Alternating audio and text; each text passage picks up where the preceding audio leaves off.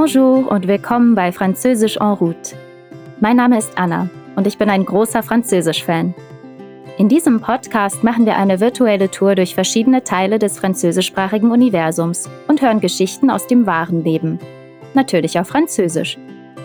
Ich begleite dich auf dem Weg, erkläre ungewöhnliche Vokabeln und gebe Hintergrundinformationen zu den Geschichten. Noch eine Sache, bevor es losgeht. Wusstest du, dass du beim Hören mitlesen kannst? Du findest ein Transkript zusammen mit Bildern und Videos unter bubble.com/podcasts oder unter dem Link in der Episodenbeschreibung. Heute geht es in den Libanon. Dort ist Arabisch die offizielle Sprache. Fast 40 Prozent der Libanesen sind aber auch französischsprachig. Das heißt, sie wechseln ständig zwischen Französisch und Arabisch.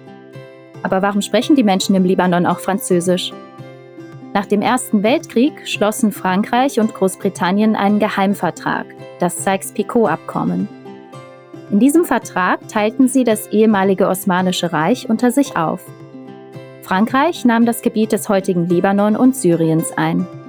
Unter der Besatzung waren sowohl Französisch als auch Arabisch Amtssprachen in dieser Region, bis 1943 das französische Mandat endete und Syrien und Libanon zu unabhängigen Ländern wurden. Nächste Station Französisch en route.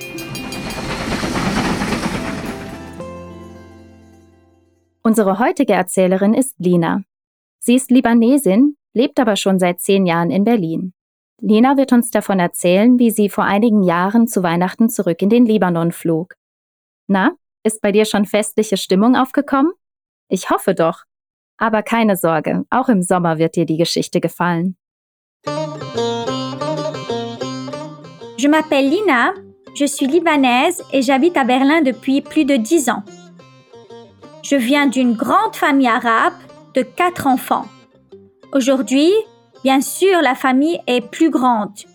J'ai plein de neveux et de nièces, des beaux-frères et des belles-sœurs.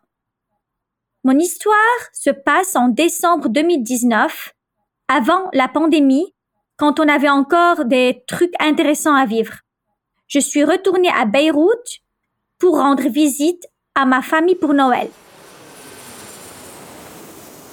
Lina erzählt, dass sie aus einer großen arabischen Familie mit vier Geschwistern kommt.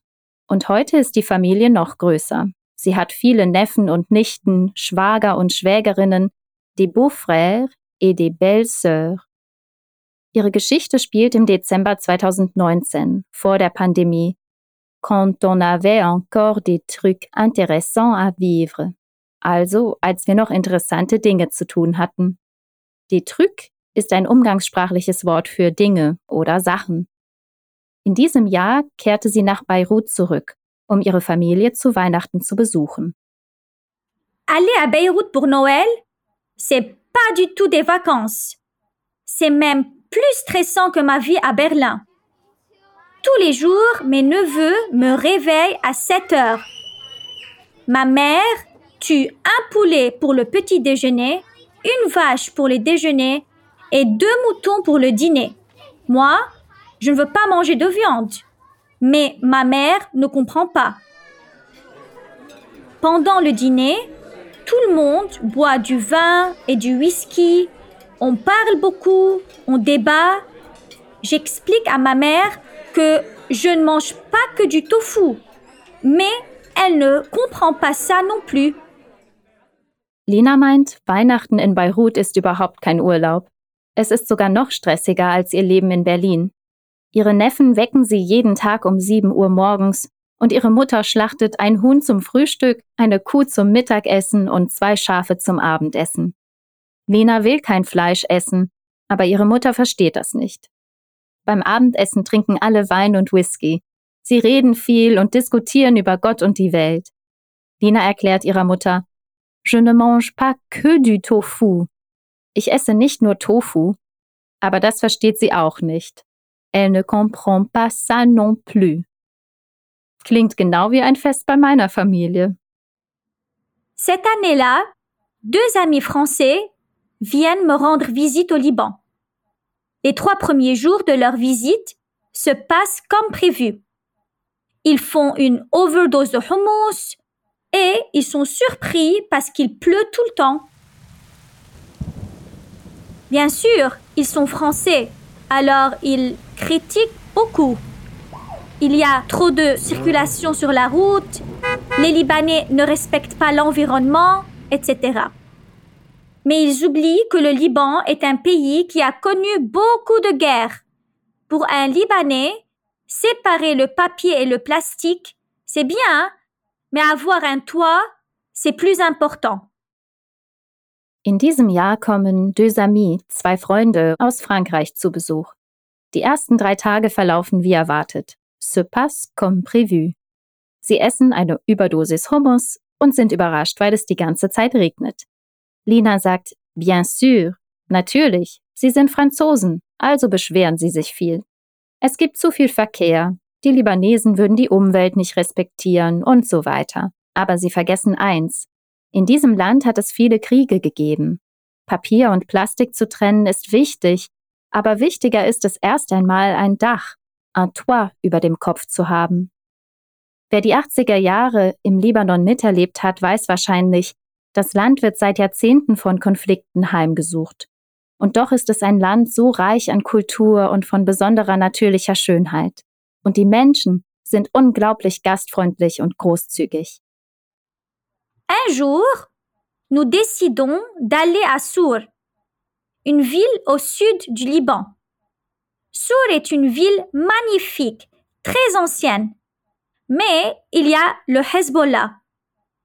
Le Hezbollah, c'est le parti musulman chiite. Et il utilise cette ville comme base pour protéger la frontière avec Israël. Il faut donc faire attention. On ne peut pas dire n'importe quoi ou aller n'importe où. Nous partons en voiture. Mes amis sont très heureux de visiter le Liban. Il fait beau, tout va bien.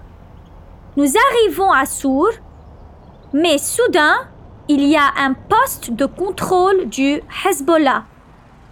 Et mon ami français qui conduit la voiture ne s'arrête pas. Eines Tages beschließen sie, nach Sur zu fahren, im Deutschen auch bekannt als Tyros. Die Stadt liegt ganz im Süden Libanons und gehört aufgrund ihrer einzigartigen Archäologie zum UNESCO-Weltkulturerbe. Sur ist eine wunderschöne und sehr alte Stadt, erzählt Nina. Aber in Sur befindet sich auch Le Hezbollah, die Hisbollah, eine Partei der schiitischen Muslime. Hier musst du vorsichtig sein, sagt sie. On ne peut pas dire n'importe quoi ou aller n'importe où. Man kann nicht sagen, was man will oder gehen, wohin man will. Sie fahren mit dem Auto los und alles läuft gut, bis sie in Sur ankommen. Denn plötzlich gibt es einen Hisbollah-Kontrollpunkt und Linas französischer Freund, der am Steuer sitzt, hält nicht an. Un homme armé hurle et court vers nous avec son arme.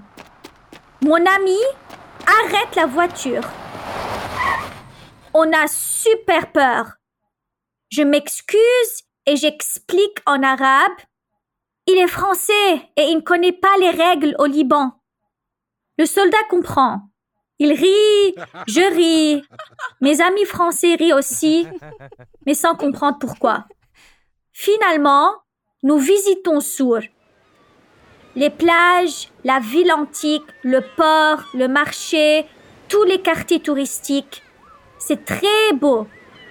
À la fin de la journée, mes amis insistent pour se promener dans un quartier moins touristique au hasard.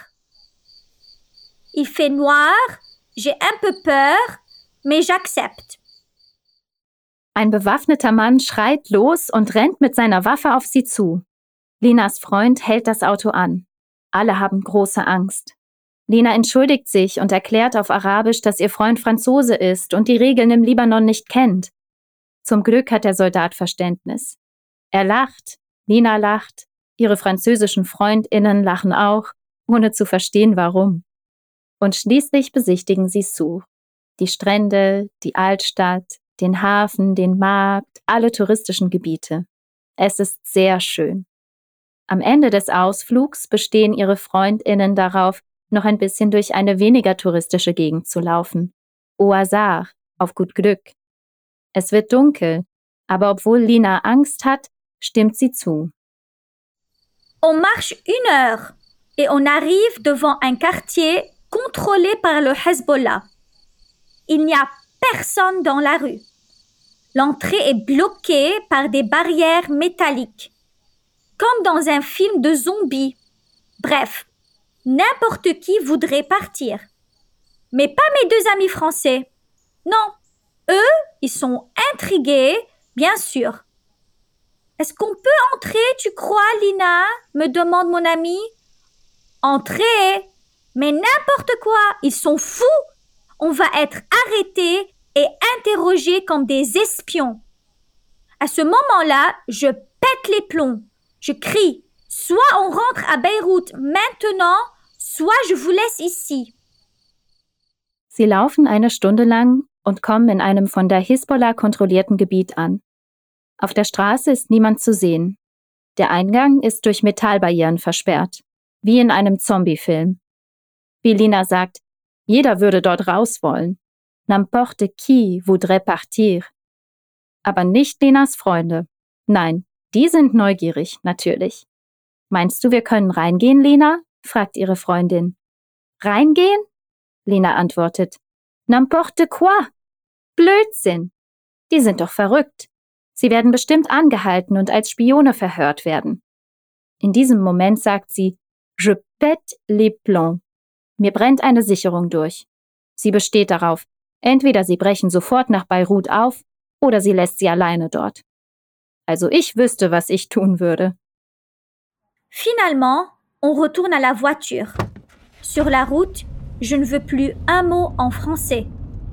Nous arrivons à la maison après le dîner. Mes amis racontent notre histoire. Ma mère est triste. Elle me dit Mais pourquoi tu n'as pas laissé tes amis à Sour J'avais préparé un riz au poulet, du fatouche et du taboulé. Endlich gehen sie zurück zum Auto. Auf dem Heimweg will Lina kein Wort Französisch mehr hören. Sie kommen nach dem Abendessen zu Hause an und erzählen die Geschichte. Überraschenderweise ist Linas Mutter traurig. Sie sagt zu Lina, aber warum hast du deine Freunde nicht in Sur gelassen? Warum in aller Welt sollte sie das fragen? Weil Lina das besondere Abendessen verpasst hat, das ihre Mutter vorbereitet hatte. Reis mit Hähnchen, Fatouche, ein gehackter Salat mit Tomaten, Radieschen und anderem Gemüse, kombiniert mit geröstetem Fladenbrot und Tabbouleh. Tabbouleh besteht aus eingeweichtem Bulgur, gehackter Petersilie, Minze, Zwiebeln, Granatapfelkernen, Olivenöl und Zitronensaft. Das klingt nach einem Menü, das man nicht verpassen sollte. Da haben wir es also. Eine kleine Weihnachtsgeschichte aus dem Libanon. Hast du Lust auf eine Herausforderung? Dann kannst du dir die französische Version dieser Folge ohne meinen Kommentar anhören. Und natürlich kannst du jede Folge so oft wiederholen, wie du magst. Wir freuen uns über dein Feedback. Sende es uns einfach per E-Mail an podcasting@bubble.com oder direkt über deine Podcast-App. Und wenn du Lust hast, kannst du auch die Umfrage in der Episodenbeschreibung ausfüllen. So können wir den Podcast noch besser für dich machen. Vielen Dank fürs Zuhören und bis zur nächsten Folge von Französisch en route. Au revoir!